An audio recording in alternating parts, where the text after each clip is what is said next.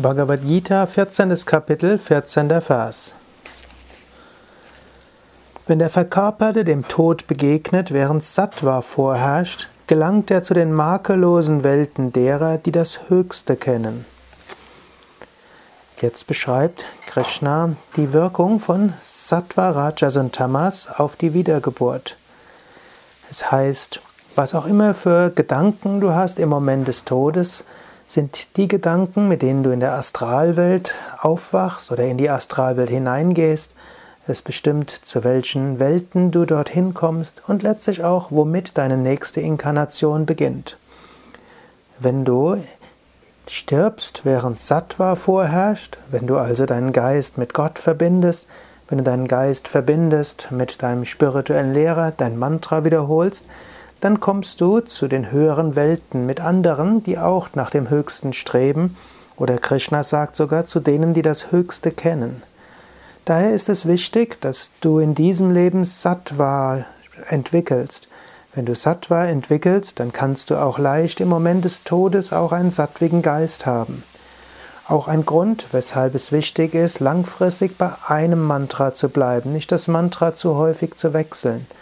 Denn das Mantra welches du so oft am Tag wiederholst, wird der stärkste Gedanke überhaupt sein. Und wenn du dann stirbst, selbst wenn es ein plötzlicher Tod ist, wird dein Mantra auf deinen Lippen sein oder in deinem Geist sein und damit wirst du zügig in die höheren Welten aufsteigen.